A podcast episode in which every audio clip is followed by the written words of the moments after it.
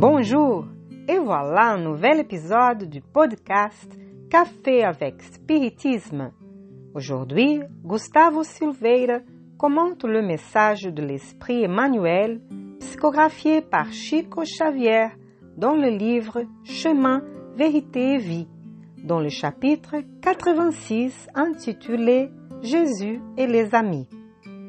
Nul n'a plus grand amour que celui-ci, donner sa vie pour ses amis. Jésus, Jean, chapitre 15, verset 13. Dans le cadre historique du Christ, la réalité de son immense affection pour l'humanité nous impressionne. Pour les hommes, il a fait tout ce qu'il était possible d'accomplir en matière de renoncement et de dévouement. Ces actes furent célébrés dans des assemblées de fraternité et d'amour.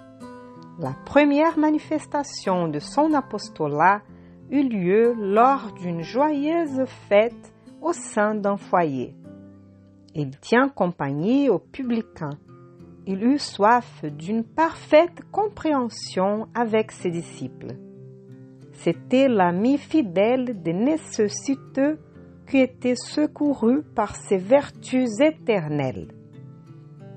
À travers les leçons évangéliques, on peut remarquer son effort pour être compris dans sa capacité infinie d'aimer. Le dernier dîner est un tableau doté d'une profonde sensibilité affective. Il lave les pieds des disciples et prie pour le bonheur de chacun. Malgré tout, au premier choc avec les forces destructrices, le maître expérimente l'abandon suprême. En vain, ses yeux cherchent dans la foule des êtres chers, des bénéficiés et des adeptes. Les lépreux et les aveugles guéris par ses mains avaient disparu. Judas l'avait livré en lui donnant un baiser. Simon, qui avait joui de sa présence dans son foyer, l'avait nié trois fois. Jean et Jacques dormaient dans le jardin. Les autres avaient préféré s'empresser d'être d'accord avec les accusations injustes. Même après la résurrection, Thomas avait exigé des signes de lui. Lorsque tu te trouveras devant la porte étroite qui dilate les conquêtes de la vie éternelle, toi aussi tu iras seul. N'attends pas tes amis. Ils ne te comprendraient pas. Néanmoins, ne cesse pas de les aimer. Ce sont des enfants, et tout enfant craint et exige beaucoup. Ce message profond et très important d'Emmanuel nous fait réfléchir sur un point fondamental de l'évolution spirituelle. Chaque être a son propre temps.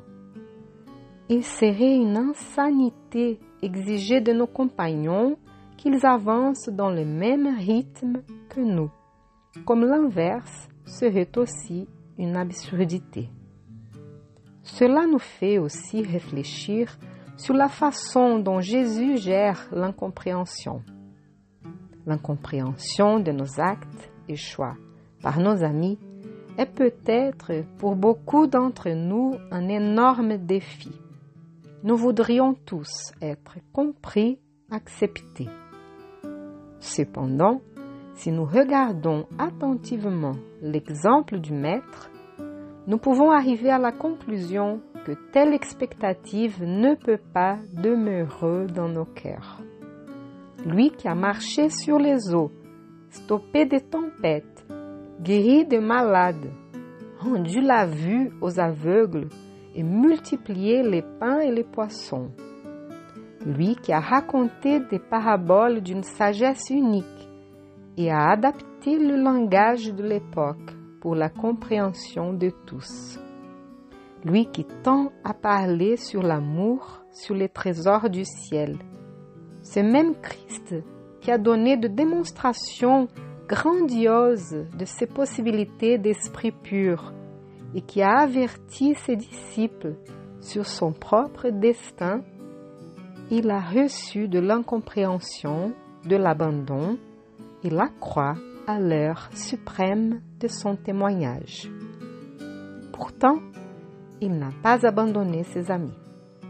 Dans ses apparitions aux disciples après la crucifixion, le voilà de retour, leur souhaitant la paix, leur disant qu'il serait avec eux jusqu'à la fin de temps et les convoquant à un nouveau genre d'apostolat. Réfléchissons sur la leçon de Jésus. Aimer sans attendre d'être aimé. Dans les paroles de notre inoubliable Chico Xavier, l'amour est l'oubli de soi-même, car aimer est rien demander pour soi-même. Aimer quelqu'un ou une cause sans rien demander, sans attendre le retour ni même la compréhension. Alors, c'est travailler pour une humanité plus heureuse, pour un monde meilleur et pour l'extinction des guerres. Si nous ne sommes pas compris par les autres, mais notre conscience nous approuve, si nous sommes d'accord avec ceux que nous étudions dans l'Évangile, si nous ne gardons pas des sentiments de ressentiment, de colère, de haine dans le cœur, alors nous traverserons, selon le concept d'Emmanuel, la porte étroite. C'est pour cela qu'il est naturel que nous soyons seuls, incompris des uns, encouragés par des autres, mais toujours en train de faire une chose que personne ne pourra faire pour nous c'est-à-dire édifier le royaume de Dieu dans le plus intime de notre être. Les amis, poursuivons, continuons. Paix à tous et rendez-vous au prochain podcast Café avec Spiritisme.